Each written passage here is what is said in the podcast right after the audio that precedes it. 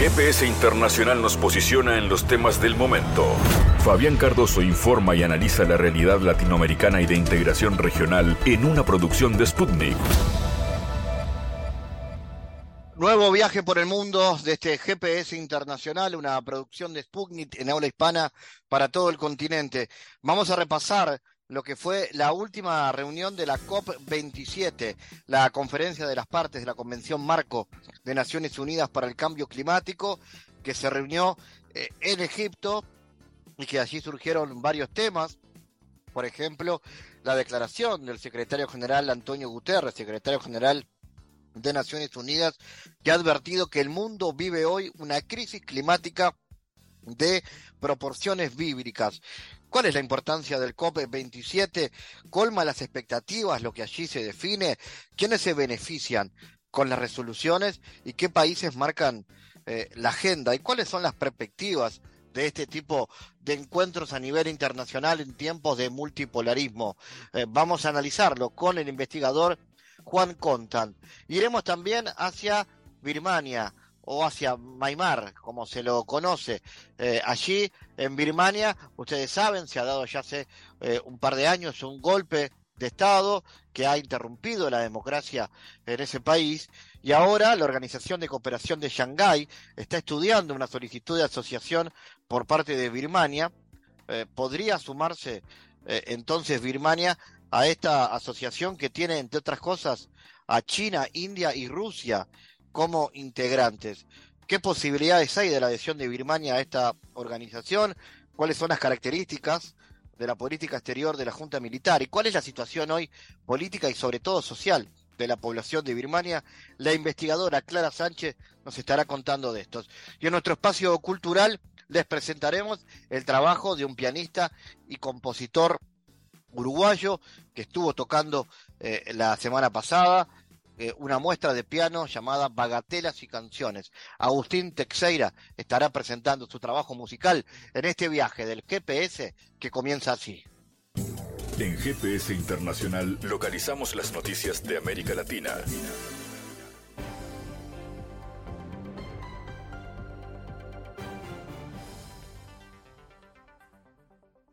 Espacio ahora para noticias. El viceministro de Exteriores de Polonia aseguró que su gobierno explicó a medio centenar de países su demanda a Alemania para que pague indemnizaciones por los daños causados en la Segunda Guerra Mundial. Decidimos que deberíamos informar a nuestros socios de la Unión Europea, la OTAN y el Consejo de Europa sobre la posición de nuestro país. Enviamos una nota a unos 50 países, afirmó el jerarca en una comparecencia ante la prensa. Polonia envió a principios de octubre de este año una nota oficial a Alemania para que le desembolse unos 1,3 millones de dólares por las destrucciones causadas durante la Segunda Guerra Mundial. Desde el gobierno de Berlín enfatizaron que no tenían la intención de efectuar transferencias a Polonia porque ya pagaron bastante y no había ninguna razón para cuestionar la renuncia polaca a las reparaciones formulada en 1953.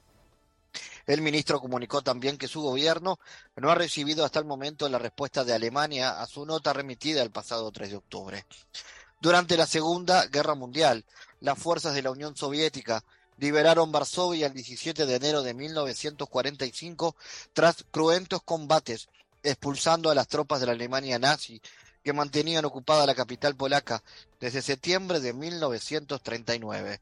Según los archivos, más de 600.000 soldados soviéticos dieron su vida en las batallas para la liberación de Polonia. Los países de la Unión Europea y del G7 podrían acordar el techo de los precios del petróleo ruso este 23 de noviembre. La restricción podría entrar en vigor el 5 de diciembre, escribió el The Wall Street Journal, citando fuentes. Un economista comentó la situación en una entrevista con Sputnik.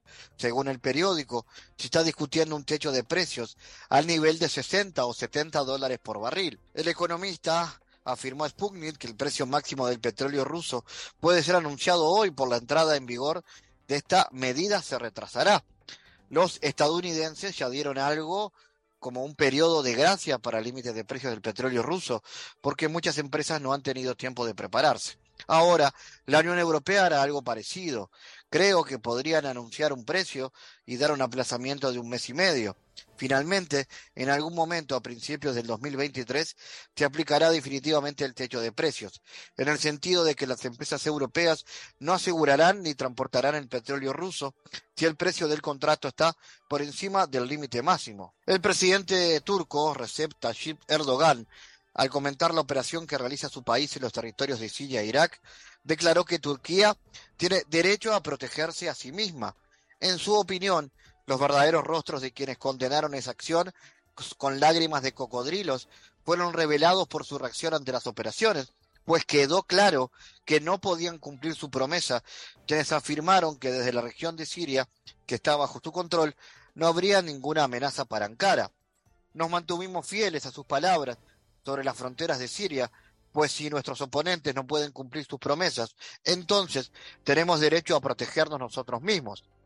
El líder turco precisó que se llevaron a cabo unos 764 ataques con misiles y morteros en las provincias de su país que se encuentran cerca de la frontera con Siria. Murieron 32 ciudadanos y 261 resultaron heridos. Erdogan días antes defendió la reciente serie de ataques aéreos en Siria, alegando que Rusia sigue sin cumplir un acuerdo de 2019 que estipula la retirada de milicias kurdas a 30 kilómetros de la frontera turca. Rusia, Turquía e Irán confirman la necesidad de cumplir con los acuerdos sobre el norte de Siria, según una declaración conjunta publicada al término de la ronda número 19 de consultas sobre la situación en el país árabe que se celebró en la capital kazaja. Además, según el documento, los representantes de Moscú, Ankara y Teherán analizaron detalladamente la situación en la zona de distensión y acordaron aplicar ulteriores esfuerzos para garantizar una normalización estable de la situación ahí, incluida en el ámbito humanitario. El documento agrega que las partes subrayaron la necesidad de mantener la tranquilidad en el terreno a través del cumplimiento pleno de todos los acuerdos sobre esta zona. Según la declaración, Rusia, Turquía e Irán rechazaron las iniciativas de autogobierno en la parte nororiental de Siria calificando de ilegales, así como se pronunciaron a favor de hacer frente a los planes separatistas en el este del Eurates, que están orientados a socavar la integridad de Siria y amenazan a la seguridad nacional de países vecinos. Las partes condenaron los ataques en Israel, de Israel en Siria, calificando los dos de desestabilizadores y denunciaron que violan el derecho internacional, el derecho internacional humanitario la soberanía y la integridad territorial de Siria.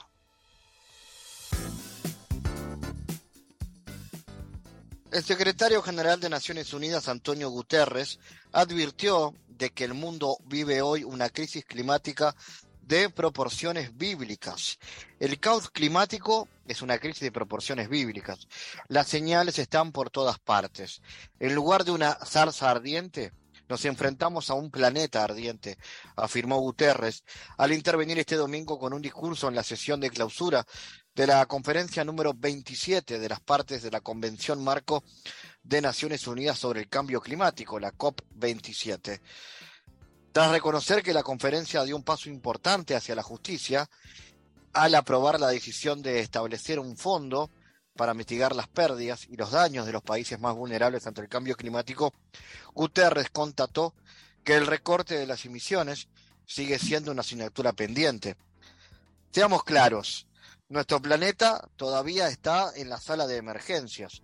Necesitamos reducir drásticamente las emisiones ahora y ese es un problema que esta COP no abordó.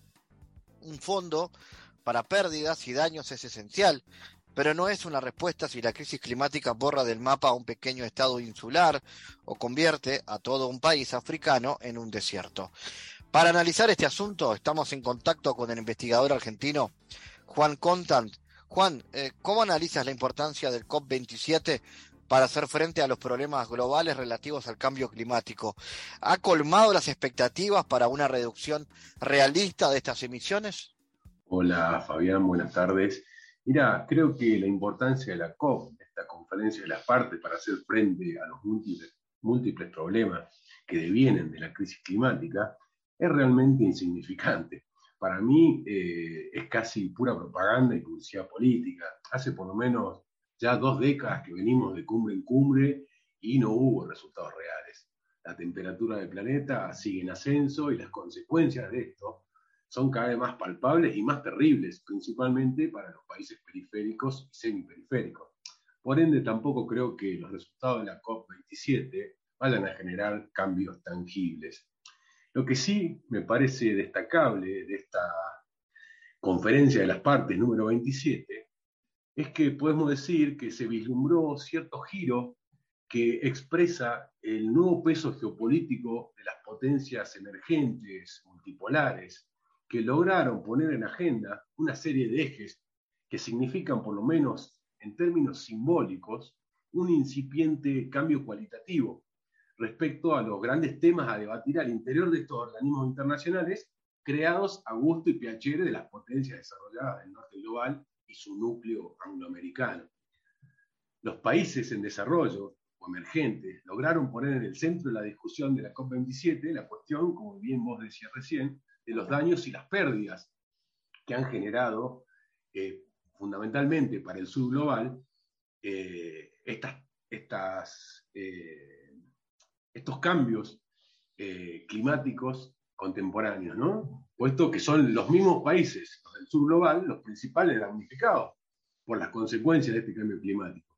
Y esto es importante, pero creo que solo en términos simbólicos, porque si bien se incluyeron como un eje a discutir como algo que los países desarrollados responsables del cambio climático eh, deben y debieran hacerse cargo con recursos reales recursos eh, propios de estos países centrales, sin embargo, ni siquiera han cumplido con el aporte del Fondo de Mitigación y Adaptación creado por las COPs anteriores. Es decir, no pusieron la plata que les correspondía poner por mitigación y adaptación eh, acordados en el pasado reciente, menos van a poner por pérdidas y daños y más si consideramos el contexto de crisis sistémica del capitalismo financiero unipolar y el proceso de crisis y transición que vive el mundo contemporáneo. ¿Quiénes son los que se benefician con este tipo de declaraciones y qué países son los que marcan la agenda de esta COP?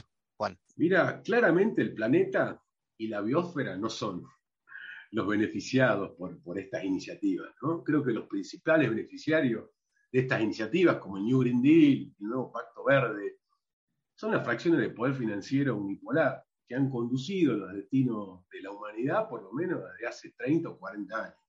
Es decir, aquellos grupos de poder con asiento en el norte global que han sido los protagonistas de la reconversión capitalista en clave neoliberal de la llamada globalización, los mismos que conducen los directorios de los megabancos, los directorios de las transnacionales más importantes, los directorios de los fondos financieros de dimensión global más poderosos del planeta, que conducen Davos, el Foro Económico Mundial, la OTAN, que ya desde el fines del siglo XX y principio del siglo XIX eh, y principio del siglo XXI, se dieron cuenta de las consecuencias políticas, económicas y ambientales que crearon ellos mismos y que ya en ese momento estaban generando un gran rechazo en los pueblos del mundo por los que consideraron ayornar ese neoliberalismo salvaje en clave progresista, ¿no? la famosa tercera vía, teorizada sociológicamente por el sociólogo británico Anthony Giddens, principal asesor de Tony Blair, Tony Blair, el primer ministro británico del Partido Laborista, que implicaba esta tercera vía principalmente una lavada de cara de ese neoliberalismo salvaje de los 90, ¿no?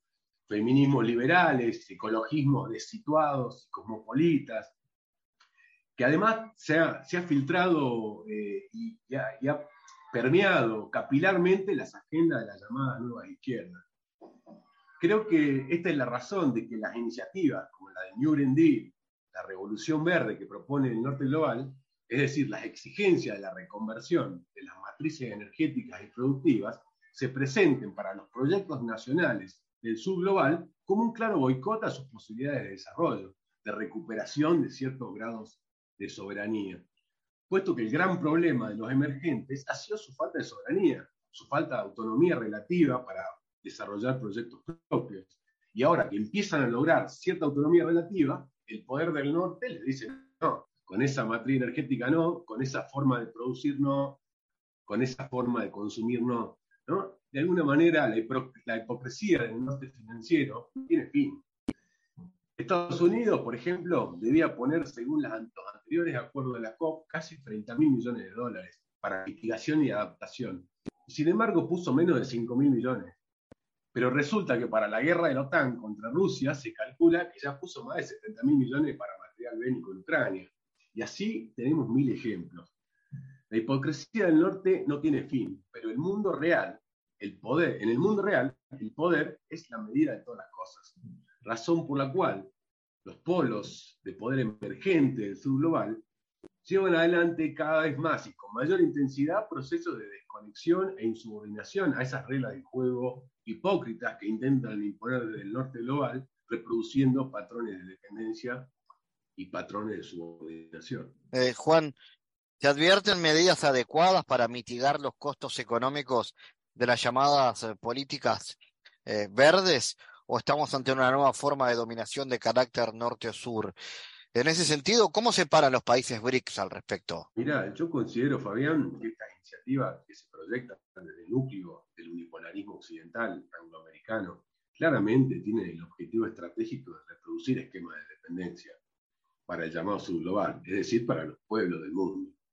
Esta es la razón que mientras los países del G7, es decir, el unipolarismo y su esquema de alianzas, que traccionan e imponen el debate sobre la transición de las matrices energéticas y productivas de todo el mundo, cuando son ellos los únicos que tienen las capacidades y los recursos para realizar esa transición, eh, en el sur global, los emergentes multipolares están hablando de soberanía, están hablando de desarrollo, de producción y trabajo, de distribución de la riqueza. Mira, creo que hay un dato que es central tener en cuenta a la hora de leer eh, estas, estos encuentros eh, en organismos internacionales.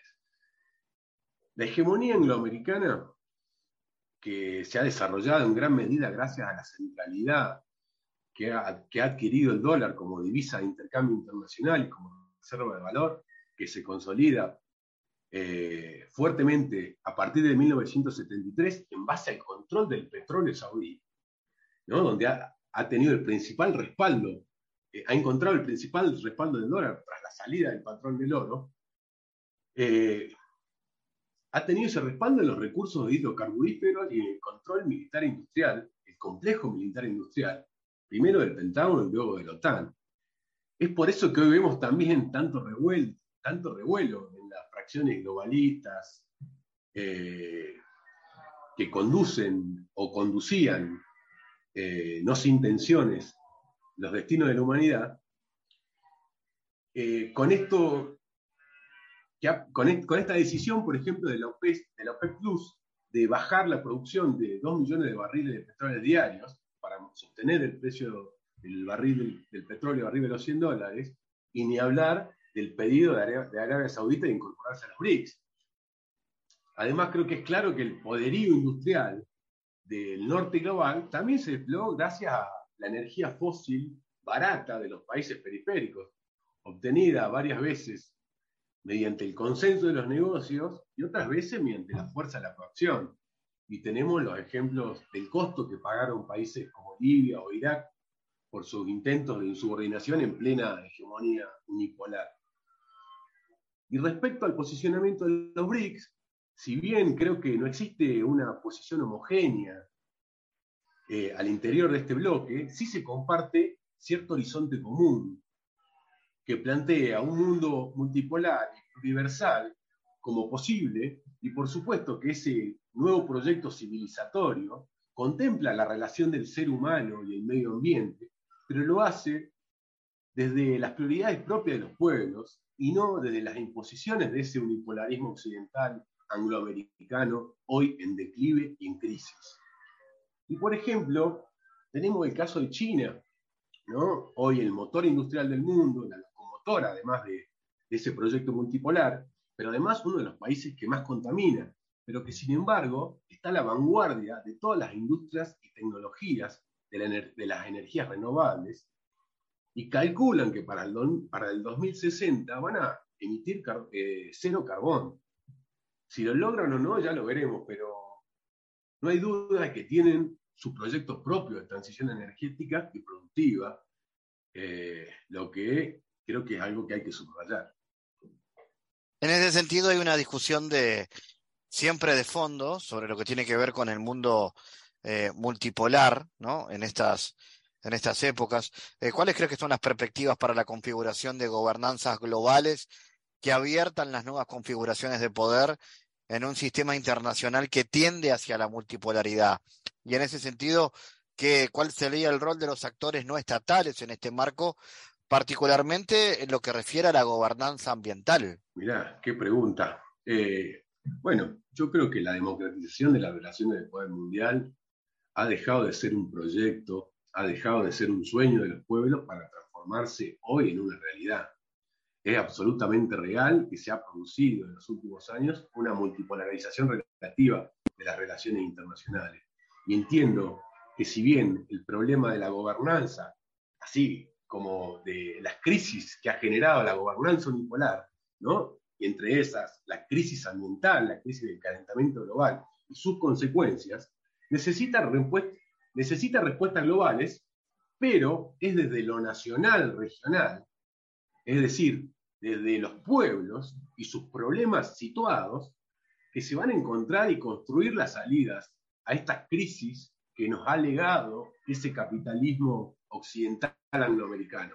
Y creo que, bueno, el rol de los pueblos, eh, desde lo local, lo nacional, lo regional, hacia lo global, y no al revés, es el camino eh, que propone el multipolarismo para enfrentar eh, las, las crisis que se intercalan ¿no? en el contexto contemporáneo. Juan Contant, gracias por tu análisis sobre este tema destacado de la agenda global aquí en GPS. Muchas gracias, Fabián. Un abrazo grande.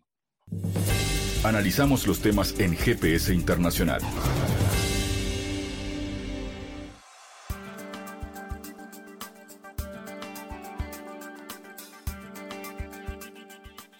La Organización de la Cooperación de Shanghái, la OCS, va a estudiar una solicitud de asociación por parte de Birmania esto lo han dicho algunas eh, autoridades, especialmente un enviado especial del presidente ruso.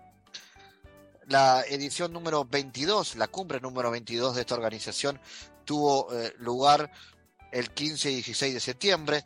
Fundada en el 2001, la Organización de Cooperación de Shanghái integra hoy a ocho Estados miembros, China, India, Kazajistán, Kurkistán, Pakistán, Rusia, Tajikistán y Uzbekistán hay eh, cuatro países, Afganistán, Bielorrusia, Irán y Mongolia, que participan en calidad de observadores y seis más que poseen el rango de socios del diálogo.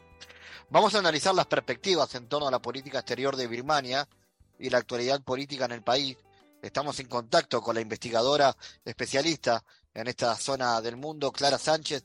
Clara, ¿cómo analizas la posibilidad de adhesión de Birmania a esta organización de cooperación de Shanghái las relaciones con las potencias asiáticas le otorgan mayor margen de maniobra al régimen tras las sanciones que le ha impuesto Occidente? Buenas tardes, Fabián. Eh, muchas gracias por, por la invitación al programa.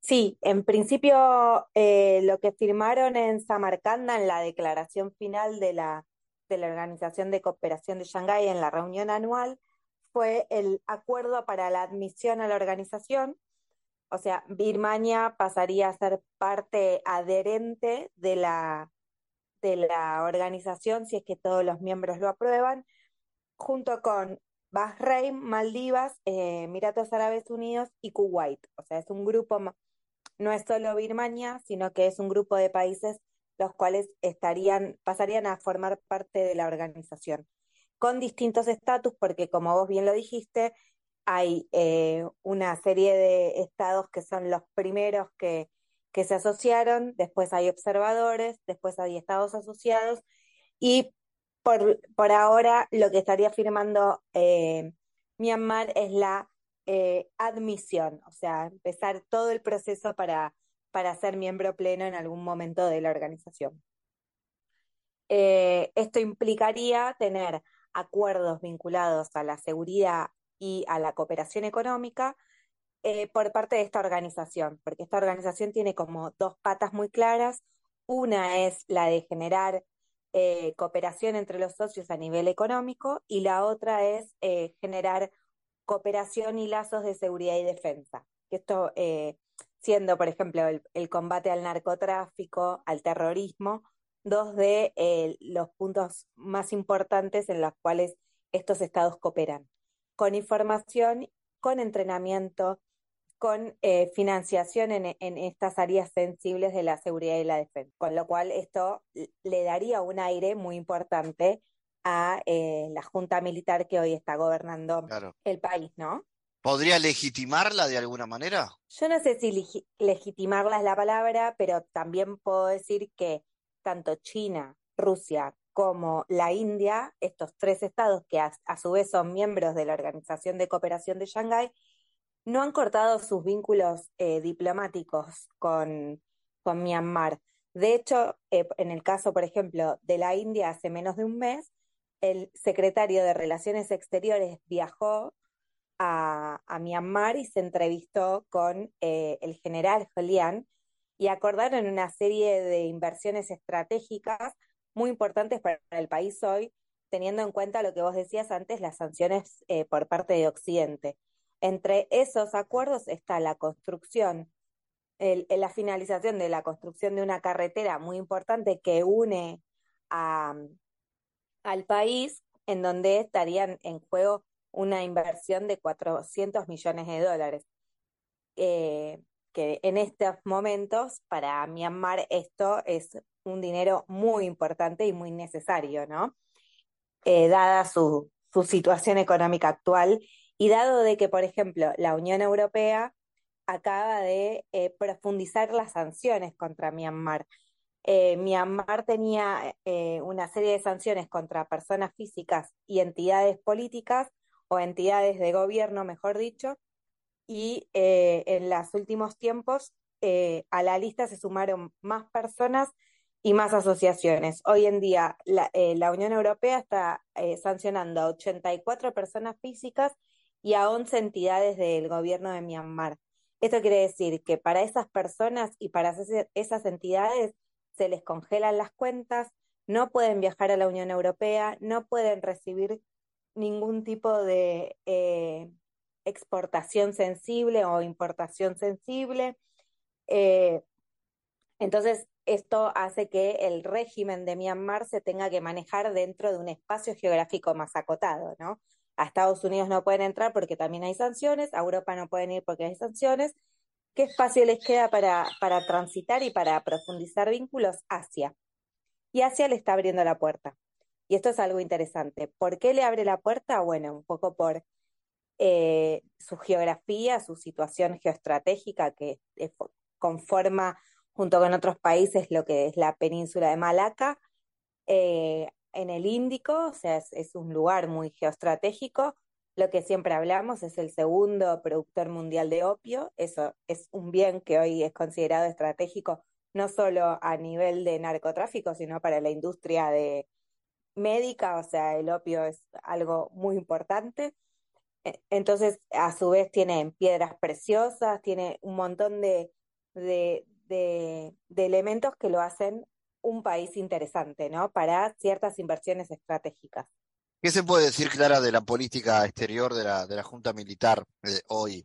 Eh, y también analizar un poco la, coyuntura a dos años de lo que fue el golpe. A ver, la piedra más difícil que ha tenido en, en estos últimos meses Myanmar en relación a su política exterior, descontando esto que hablábamos recién de el acercamiento a la Organización de Cooperación de Shanghái y a estas tres grandes potencias que, nombramos antes, fue la, reunión de Camboya de la ASEAN, que fue hace menos de una semana o diez días, en donde em, se reunieron todos los miembros de ASEAN, de la cual Myanmar es parte, pero está eh, el gobierno había eh, el gobierno de Indonesia había mandado la invitación para que un representante del gobierno de Myanmar se sentara en Camboya a hablar y a negociar y a tratar de salir de esta situación en la que está atravesando el país.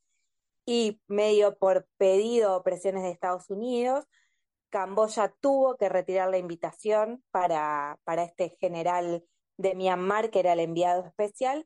Por lo tanto, la silla de Myanmar en la cumbre de la ASEAN estuvo vacía. Eso es un dato importante y es un golpe bastante importante a su política exterior en relación a Occidente, porque la ASEAN, si bien es una organización del sudeste de Asia, tiene muy, muy buenos vínculos con Occidente porque nuclea a grandes países que hoy en día están en pleno crecimiento económico, como por ejemplo Tailandia y sobre todo Indonesia. Eh, además, a esa cumbre asistió el, presidente Biden de Estados Unidos, el cual también expresó su preocupación por la situación de Myanmar eh, desde Camboya. Esto es eh, un punto crítico, digamos, en la política exterior de Myanmar, porque en la cercanía geográfica en la que expresó la necesidad de, de una mejora y de un proceso de redemocratización del país, eh, es eh, un golpe, ya te digo, a la, a la, a la visión que tiene el mundo de, eh, de la junta militar, ¿no? Y en las protestas que se han dado, el régimen ha podido estabilizar esto, se ha vuelto más intenso. ¿Cómo es hoy la realidad social y económica de Birmania? La realidad social hoy es que parte de la sociedad civil está acusando al gobierno de Birmania de haber plantado minas antipersonales que están prohibidas eh, para poder contener la protesta social. Hay dos áreas específicas las cuales está muy complicada la situación, que es la región de Karen y la, la región de Kachin. Eh, una está colindante con, con China, entonces eso es un problema. Eh, eh, y además el gobierno de Cachín, o sea, la gobernación está pidiendo casi una autonomía, está queriendo escindirse de, del gobierno central y por eso ahí hay una represión enorme.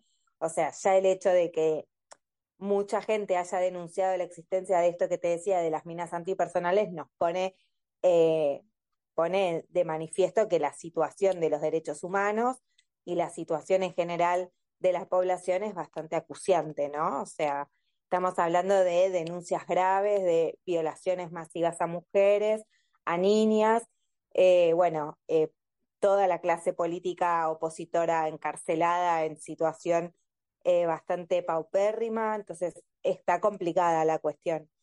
Y mucho, por ejemplo, monjes budistas que también salieron a protestar a favor de la población, ¿no? Que, que eso es otro factor que es interesante, que cada vez se habla más de que hay, digamos, las capas medias de los monasterios, o sea, la gente, los monjes jóvenes, diríamos, entre los 35 y 45 años, salieron a protestar a las calles junto con la población civil. Ese es un dato que nos pone, pone un poco de manifiesto de lo acuciante y lo terrible que es la situación para la, para la población civil, ¿no? Que los, los monjes hayan decidido ponerse dentro de un bando, ¿no? Clara Sánchez, gracias como siempre por tu análisis. No, por favor, gracias por la invitación. En GPS Internacional navegamos por la sociedad y la cultura.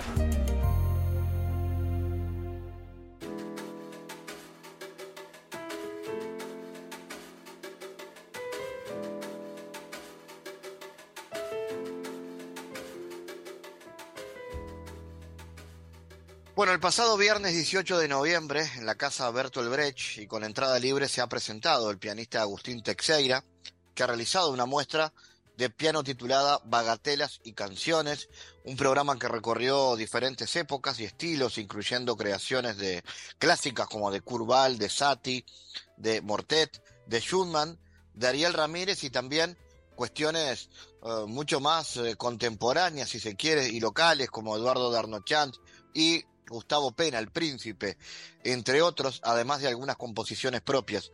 Eh, para hablar del concierto, así como de las características de su obra, estamos en contacto con el músico Agustín Teixeira. Agustín, bueno, contanos cómo fue el concierto del viernes y cómo analizas la importancia simbólica de tocar el repertorio que tocaste en ese importante centro de estudios. Bueno, eh, hola, ¿cómo andás, este, Fabián?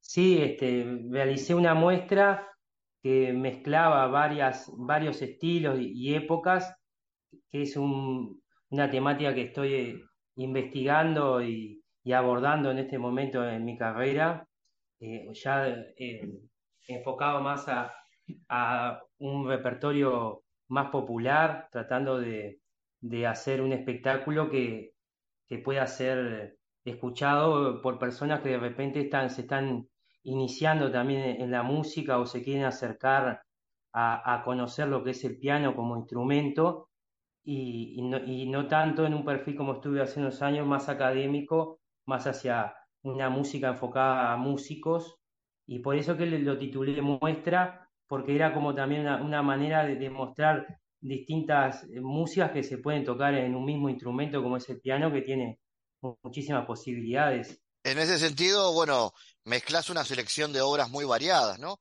¿Cómo se vincula lo clásico con composiciones más populares como la de Darno Chance o la del Príncipe? Sí, bueno, e, en realidad, desde el punto de vista armónico y melódico, la, música popular comparte mucho con, la música clásica, eh, la manera de funcionar internamente, las notas, este, la estructura de esa música. Entonces, al ser tocada en un mismo instrumento, no es que pase a sonar clásico de Jans o, el príncipe por solo tocarlo en un piano o solo capaz tocarlo como hacía este, acá un, grupo, un cuarteto de cuerdas que tocaba música uruguaya, no, por tocarlo en un instrumento clásico pasa a ser clásico, pero sí hace que sea más sencillo unirlo al otro repertorio hace más evidente esas similitudes que tienen en, el lenguaje musical.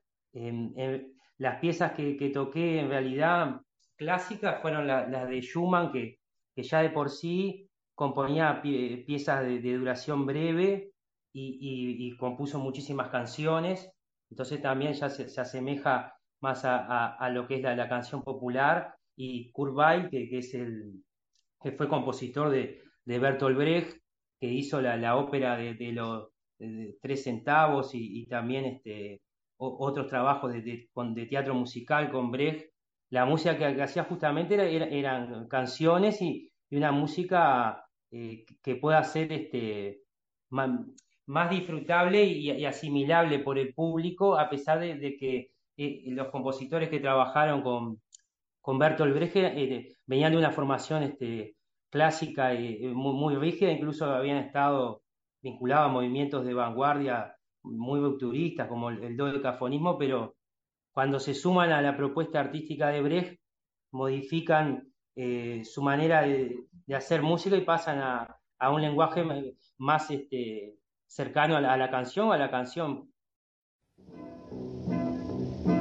Oh, show us the way to the next whiskey bar. Oh, don't ask why. Oh, don't ask why. For we must find the next whiskey bar. Or if we don't find the next whiskey bar, I tell you we must die. I tell you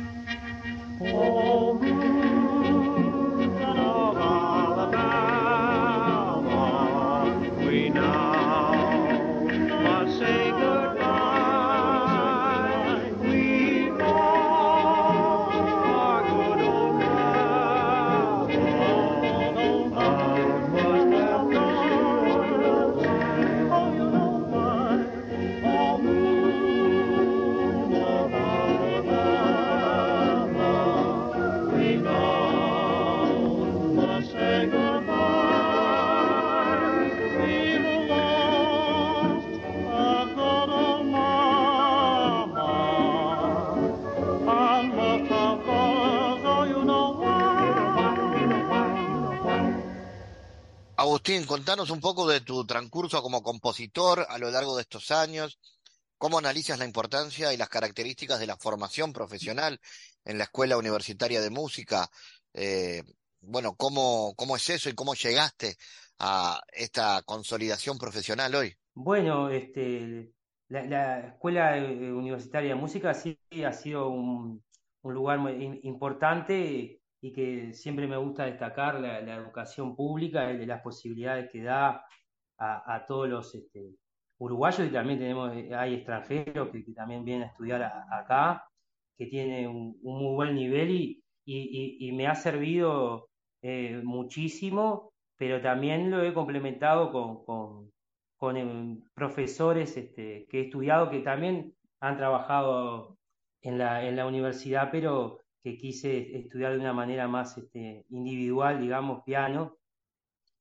Y bueno, en los últimos años eh, me he dedicado más al, teatro, hice música para, para, dos puestas en escena con otros músicos que tenían música en vivo. Y, y estoy además este, estudiando teatro este, eh, a nivel de maestría en humanidades de, forma teórica.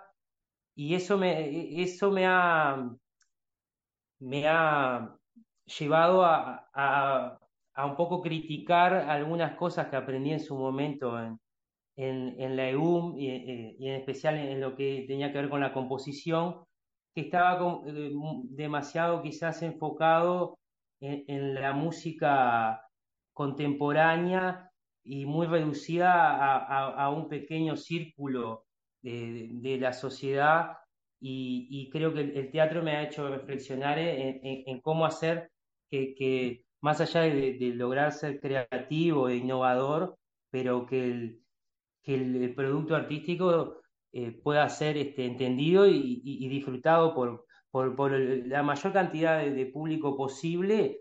Eh, en, ese sentido, creo que, eh, mi, carrera se ha ido un poco orientando a esa búsqueda, aunque todo lo que tiene que ver con, con búsquedas sonoras más experimentales forma parte también de, lo, que, de lo que yo hago y, también el mundo del teatro, también he hecho música para audiovisuales, te permite un poco conjugar las dos cosas, de, repente una música, una pieza de piano. Eh, más convencional y de repente podés este, jugar con, con, efectos y con atmósferas eh, más este, ruidosas que en, un espectáculo musical a veces este, se vuelve un poco eh, ríspido para, para, el público si, si no hay este, cierto ritmo, ciertas melodías, ciertas armonías que, que están muy instauradas en la cultura y, y que tienen su efecto y, y su belleza también y que me interesa seguir este, explorando por ese lado.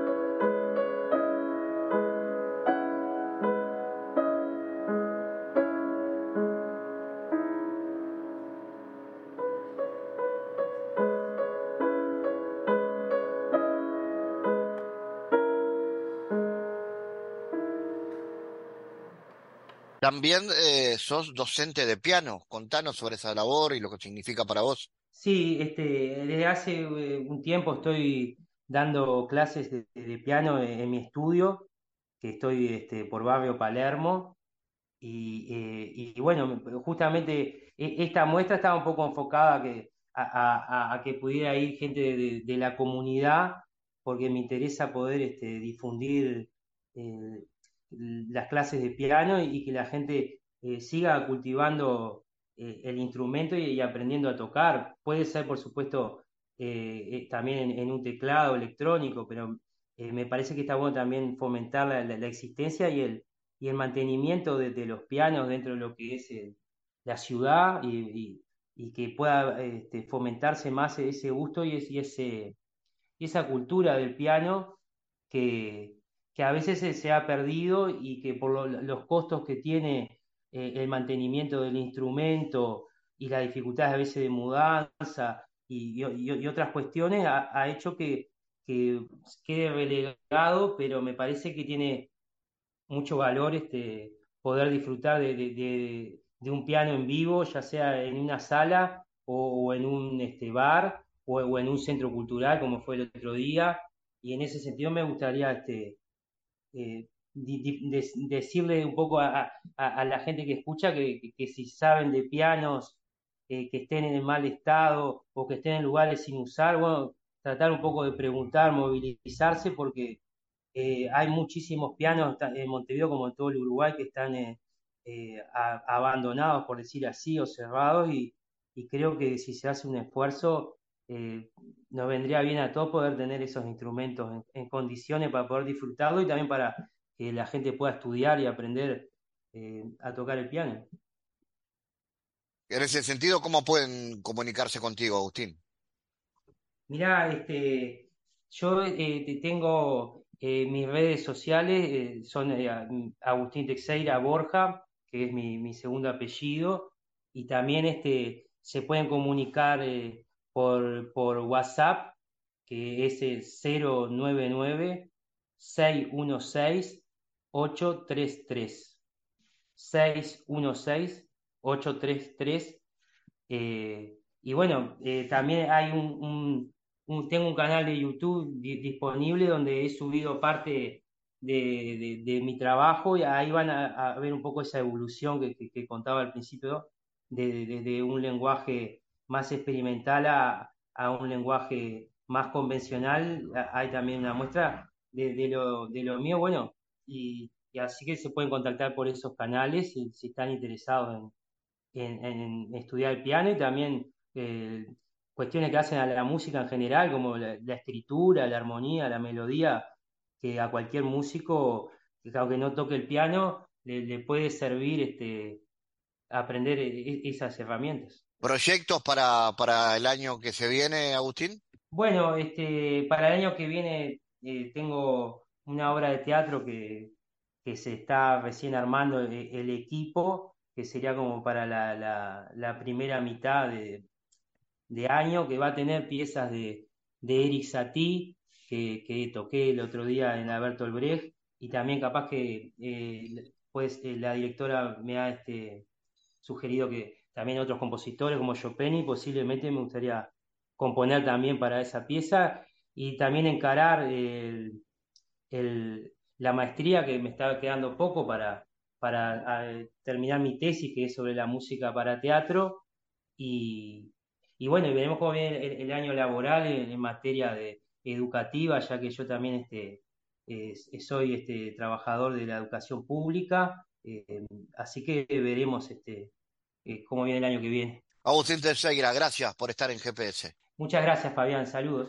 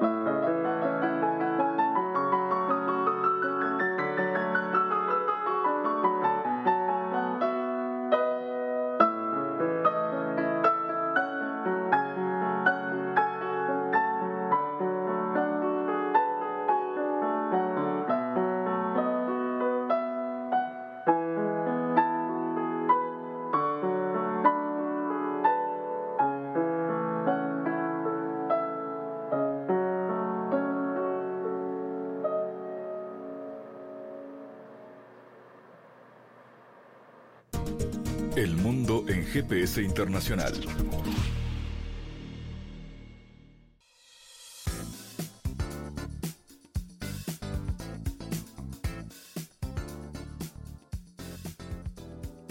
En diálogos geopolíticos analizamos diversos asuntos que atañen a la política mundial, desde el abordaje de los ámbitos multilaterales de articulación política a nivel global hasta las cualidades y los propósitos de las configuraciones regionales, tanto en América Latina así como en otras regiones. Nuestro objetivo es poner foco a una gran diversidad de temas que atañen a la geopolítica en el mundo contemporáneo. Para eso vamos a recibir a Santiago Caetano, aquí en GPS. Bienvenido, Santiago. ¿Qué tal, Fabián? Centrándonos hoy en lo que refiere a los procesos de cooperación en el sistema internacional contemporáneo y tomando en cuenta la reciente culminación de la Conferencia de las Naciones Unidas sobre el Cambio Climático, celebrada en Egipto, existe cada vez más la necesidad de acciones colectivas vinculantes para la puesta en marcha de una ampliación de los objetivos de desarrollo global que incluyan, en este caso, al paradigma de la bioeconomía, a los efectos de generar nuevos marcos de gobernanza global al respecto. ¿De qué trata este paradigma productivo, Santiago? En términos generales, la bioeconomía puede ser definida como una economía en la cual los componentes clave de la producción, como manufactura de materiales, productos químicos y energía, tienen su fundamento en recursos biológicos y renovables. En este sentido, los autores Rodríguez, Mondaini y Hitchfeld la definen en términos de una economía basada en el consumo y producción de bienes y servicios derivados del uso directo la transformación sostenible de recursos biológicos y las tecnologías aplicables al conocimiento y a la emulación de procesos y principios biológicos. ¿Cómo podemos vincular este paradigma con la configuración de nuevas gobernanzas globales? En tiempos de una creciente urgencia con respecto al cambio climático, la inestabilidad financiera y la inseguridad alimentaria, se advierte que el foco en las políticas públicas locales sería central para la innovación en torno a un marco de gobernanza ampliado en lo relativo a la cooperación internacional para el desarrollo. Como ejemplo de ello se podría mencionar la importancia, dada las políticas domésticas en los países del sur global, y la cooperación para la implementación de políticas que refieran a modelos productivos sustentables, en el marco de la consecución de los objetivos de desarrollo del milenio y posteriormente los objetivos de desarrollo sostenible. Gracias Santiago por tu aporte a GPS Internacional. Gracias Fabián, hasta la próxima. Les recordamos las formas de seguirnos a través de nuestras redes sociales. Somos arroba GPS Inter en Twitter. Estamos también en la red Facebook GPS Internacional y a través de una lista de difusión a través de la red Telegram, donde habitualmente compartimos los contenidos de cada uno de los programas de GPS Internacional, esta producción de Sputnik que se emite en M24 en Uruguay, en las radios públicas de Bolivia, en Radio del Plata en Argentina y a través de nuestra página mundo.sputniknews.com. GPS Internacional es un programa de información y análisis de los temas más importantes del mundo con mirada latinoamericana. Fabián Cardoso en GPS Internacional junto a los protagonistas analizó la realidad. Una producción de Sputnik.